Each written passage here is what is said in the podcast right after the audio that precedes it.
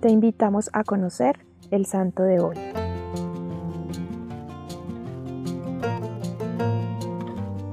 El 23 de abril de 1522 nació en Florencia una niña a la que llamaron Alejandrina Lucrecia. Era hija de la familia Ricci, una familia de la nobleza dedicada a los bancos. Al poco tiempo de haber nacido Alejandrina muere su madre y su padre, Francisco, se casa nuevamente. Su esposa se encargó del cuidado de Alejandrina en los primeros años. Cuando aún era una niña, fue llevada por su padre al convento de las monjas de Monticelli, donde estaba una tía suya. Recibió la educación y sobresalió por ser tan aplicada en los estudios. Cuando tenía 12 años participó en un retiro en la comunidad apostólica de las Dominicas de San Vicente de Prato. Allí quedó impactada por el trabajo de las hermanas y el estilo de vida que llevaban. Siendo aún tan joven, pidió la admisión a la comunidad. Su padre regresó a buscarla para que volviera a casa, pero Alejandrina no se quiso ir hasta que su padre no le prometiera que la llevaría de nuevo al convento. Con esa convicción logró que su padre cumpliera la promesa y un año más tarde regresó al convento,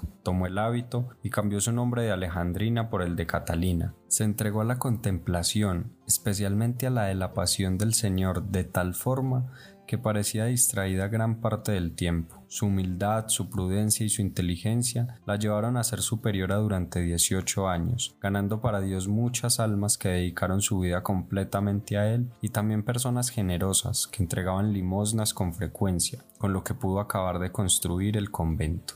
Durante 12 años revivió en su cuerpo las llagas del crucificado y la pasión del Señor, lo que la llevó a componer el Cántico de la Pasión, una meditación que abarca los sufrimientos de Cristo. Trabajó diligentemente en la atención de enfermos, hermanas o laicos. Contaba con tal prudencia que papas, cardenales y grandes personalidades de la época recurrían a ella con frecuencia el 2 de febrero de 1559, luego de haber recibido los sacramentos, llamó a las religiosas y las exhortó para que no descuidaran el amor de Dios, y extendiendo los brazos en forma de cruz, fue recibida por aquel a quien tanto había amado durante su vida. Hoy, a ejemplo de Santa Catalina de Ricci, te invito a que contemples el sufrimiento de Cristo en la cruz y que sea tal vez este el momento para entender que la cruz no es el fin, sino el camino para llegar al cielo.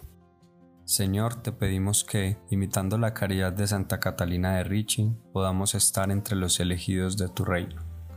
Cristo Rey nuestro, venga a tu reino.